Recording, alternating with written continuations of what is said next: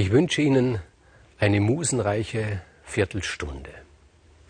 Immer wieder im Laufe meiner Erzählungen, immer wieder sind wir nach Kreta gekommen, haben von Minos, dem König von Kreta, berichtet. Es gibt ja auch ungeheuer viel über ihn zu berichten. In Kreta hat irgendwie alles begonnen. Die ganze abendländische Kultur eigentlich hat kann man sagen, in Kreta begonnen. Und der Mythos bezieht sich immer wieder auf Kreta und die verschiedenen Mythen, die es gegeben hat, die dann zusammengefasst worden sind, allmählich zu diesem ganz großen, wunderbaren Gebäude, das wir so lieben, haben immer wieder versucht, sich in irgendeiner Weise an Kreta anzuhängen, weil es ist was Schönes, wenn man Kreta in seiner eigenen Geschichte hat. Und auch die heutige Geschichte, die ich Ihnen heute erzählen möchte, spielt in Kreta und am Hof des Königs Minos. Minos lebt also noch. Und Minos, das wissen wir, hatte viele Kinder, viele Töchter, viele Söhne. Und sein Lieblingssohn war sein jüngster Glaukos. Es war ein Nachzügler. Er war der absolute Liebling des Minos. Und er war auch ein Liebling seiner Mutter Pasiphae. Und dieser Glaukos, der wurde verwöhnt. Jeder Wunsch wurde ihm vom Gesichtchen abgelesen. Die ganze Stadt liebte den Glaucus, weil er war ein, trotz aller Verwöhntheit war er kein eingebildeter er war ein liebenswürdiger Kerl, der mit allen Kindern der Stadt gespielt hat, ganz egal ob arm oder reich.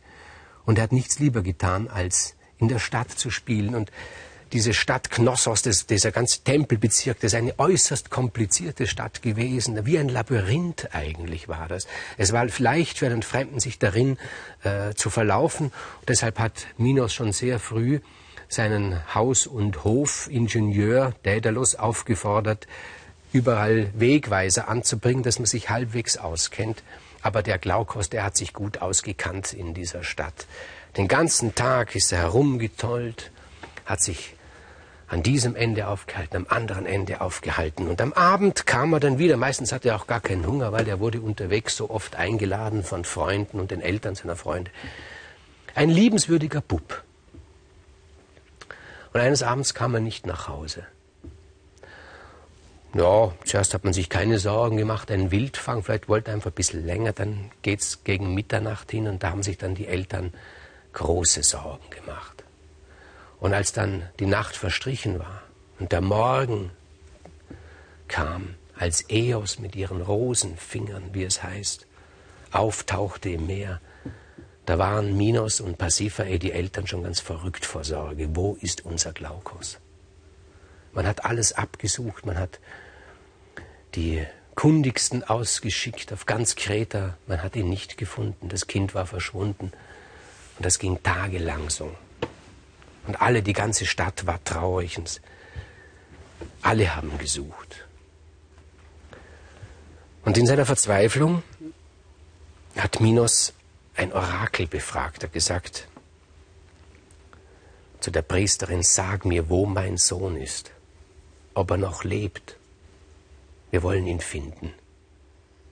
Und Orakel geben, das wissen wir inzwischen, keine klaren Antworten, sondern die Antworten des Orakels, die sind rätselhaft versponnen. Und die Antwort dieses Orakels muss ich Ihnen vorlesen, weil ganz genau muss man da sein. Das Orakel sagte, wer das passende Gleichnis für eine jüngst in Kreta stattgefundene Geburt geben kann, der wird das Gesuchte finden. Merkwürdig verrückte Antwort. Man soll für eine Geburt, die stattgefunden hat, ein Gleichnis abgeben. Na gut, aber das Orakel hat gesprochen. Durch das Orakel spricht ein Gott. Also gut. Minos hat überlegt, also man hat nachgefragt, was, was für eine Geburt. Und hat man geschaut, na jüngst, seitdem der Glaukus verschwunden ist, ist überhaupt kein Mensch auf die Welt gekommen. Ja, vielleicht bezieht sich Geburt ja nicht nur auf Menschen. Da hat man festgestellt, ein Kalb ist geboren worden. Ein Kalb ist geboren worden. Wie soll man daraus? Jetzt muss man ein Gleichnis finden. Haben sich das Kalb angeschaut. War schon ein merkwürdiges Kalb. Das Kalb konnte nämlich die Farbe wechseln.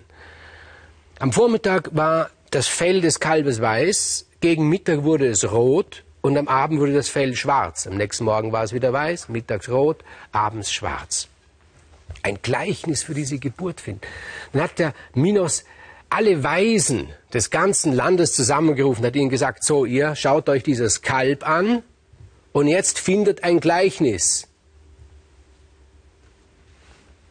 Jetzt haben die das Kalb angeschaut, am Morgen war es weiß, Mittag war es rot, Abend war es schwarz, ein Gleichnis.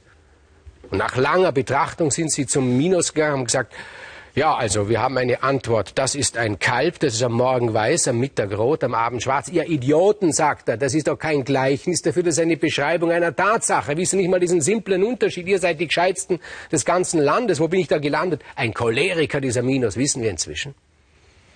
Aber das Glück war, dass just zu dieser Zeit ein berühmter Seher Urlaub machte auf Kreta, macht gern Urlaub auf Kreta.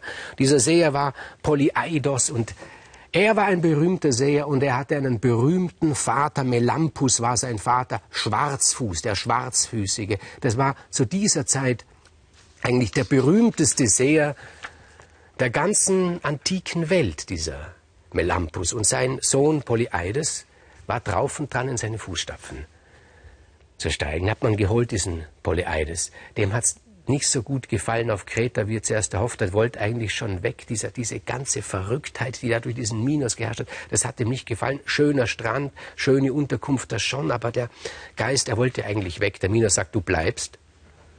Du bist ein Seher, schau dir das Kalb an. Wie kommt dir das Kalb vor? Was für ein Gleichnis kannst du finden? Polyeides schaut das Kalb an und sagt, ja, also, äh, mir kommt das Kalb vor wie, wie eine reife Maulbeere. Das hat überhaupt niemand verstanden. Ich verstehe es auch nicht. Das hat niemand verstanden, aber das hat auch der Minos nicht verstanden. Aber äh, immerhin ist eine, sein Gleichnis.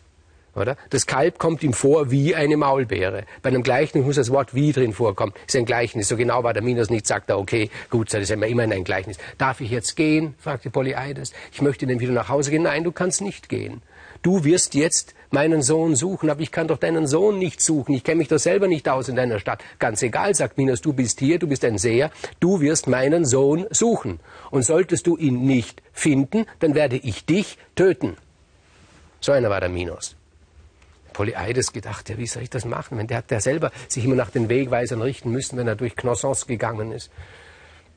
Und da hat er irgendwo beobachtet an einem Türstock, da war ein Bienen, ein, also, also ein Bienennest war da, Waben.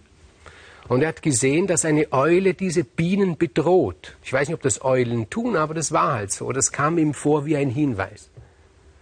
Also mir kommt, ich habe da immer Probleme, wenn Seher vorkommen, äh, so, so antike Seher, die sehen irgendwo Hinweise, wo ich nicht verstehe, aber ich will mich da nicht einmischen. Wenn dieser Polyeides gemeint hat, es sei irgendein Hinweis, dann nehme ich an, das war richtig.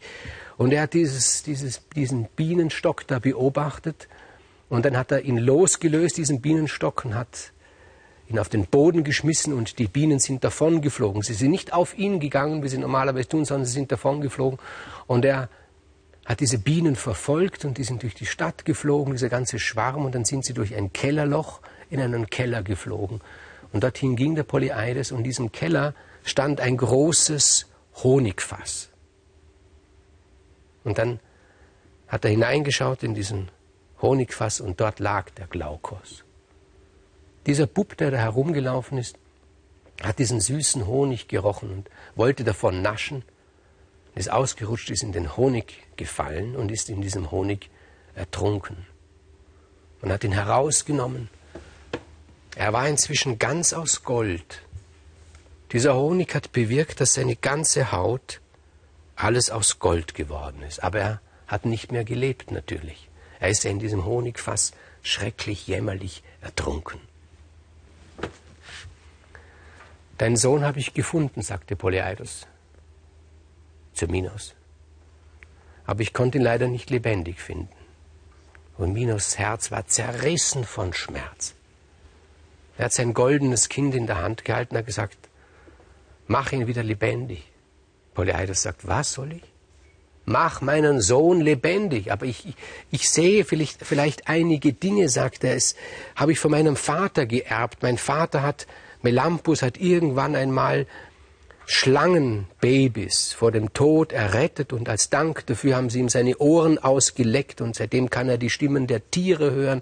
Ich kann auch die Stimmen der Tiere hören und viele Tiere wissen die Zukunft und deshalb weiß ich auch die Zukunft. Manche Zukunft weiß ich, manche weiß ich nicht. Aber ich kann doch keinen Toten zum Leben erwecken. Sagt Minos, wenn du das nicht kannst, überlegst dir gut. Dann werde ich dich zusammen mit meinem Sohn, meinem Liebling, halt begraben. Dann sollst du mit ihm sterben. Aber das hat doch keinen Zweck, sagte Polyeides. Du kannst es doch nicht erzwingen. Überlegst dir, sagt Minos. Ich gebe dir zwei Tage Zeit, aber nach diesen zwei Tagen hat Polyeides immer noch keine Möglichkeit gefunden, einen Toten zum Leben zu erwecken. Wer kann das schon? Und dann ist er begraben worden. Zusammen mit, mit Glaukos.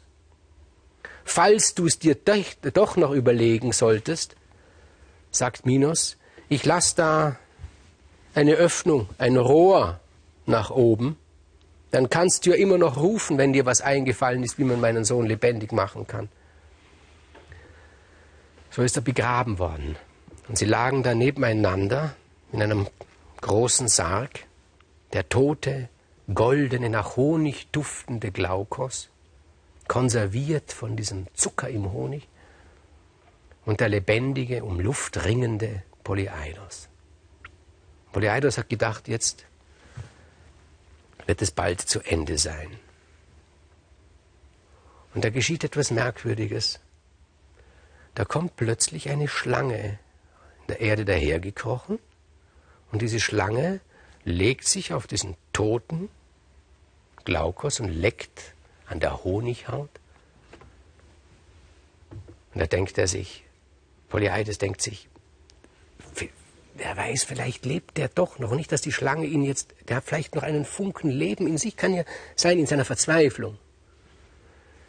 Ich will jedenfalls nicht, dass die Schlange ihn jetzt hier tötet und er greift mit der Hand rüber und erwürgt diese Schlange. Da passiert noch etwas. Es kommt eine zweite Schlange daher. Und diese zweite Schlange hat ein Kraut in ihrem Maul. Sie kriecht daher und legt dieses Kraut auf, die, auf den Kopf ihrer toten Schwester, der anderen Schlange. Und da beginnt sich die tote Schlange zu bewegen.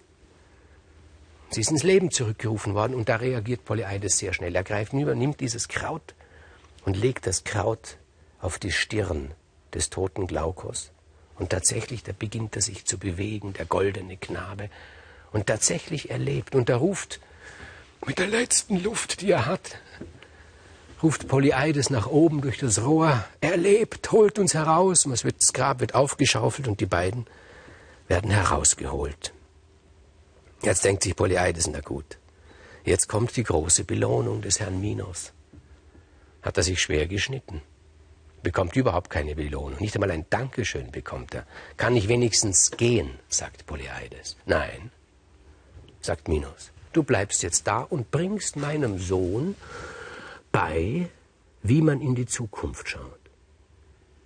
Und Glaukos wurde der Schüler des Polyeides. Sehr günstig politisch, wenn man weiß, was die Zukunft bringt. Aber als sich dann Polyeides verabschiedet hat, als er endlich gehen durfte, da hat er zu Minos gesagt, ich möchte meinen Schüler Glaukos noch einmal umarmen dürfen, diesen Goldjungen. Und er hat ihn umarmt und bei dieser Gelegenheit hat er dem Glaukos in den Mund gespuckt. Und das bewirkte, dass er alles wieder vergessen hat, was er ihm beigebracht hat.